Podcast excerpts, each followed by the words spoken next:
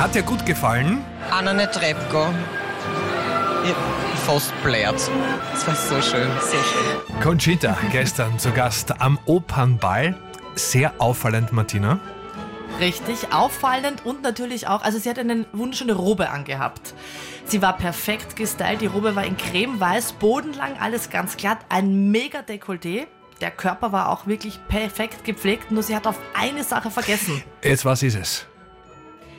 Sie war mit Glatze da, der Kopf war perfekt rasiert, nur sie hat total auf die Brusthaare vergessen. Also das muss ich ganz ehrlich sagen. Und vor allem, es waren nicht viele. Es waren vielleicht drei bis vier. Also die, finde ich, hätte man für den komplett perfekten Look auch nochmal epilieren können. Gut.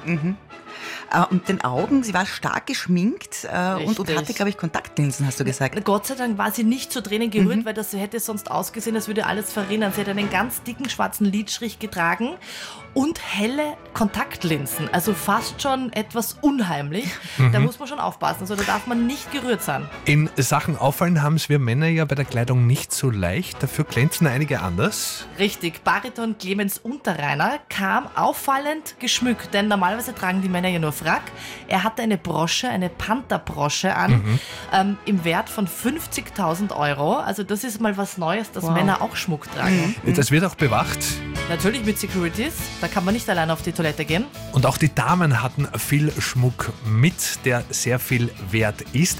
Wir rechnen das nochmal nach und besprechen das. Mit Radio Wien Style-Expertin Martina Reuter heute live zu Gast im Guten Morgen Wien Studio. 7.42 Uhr.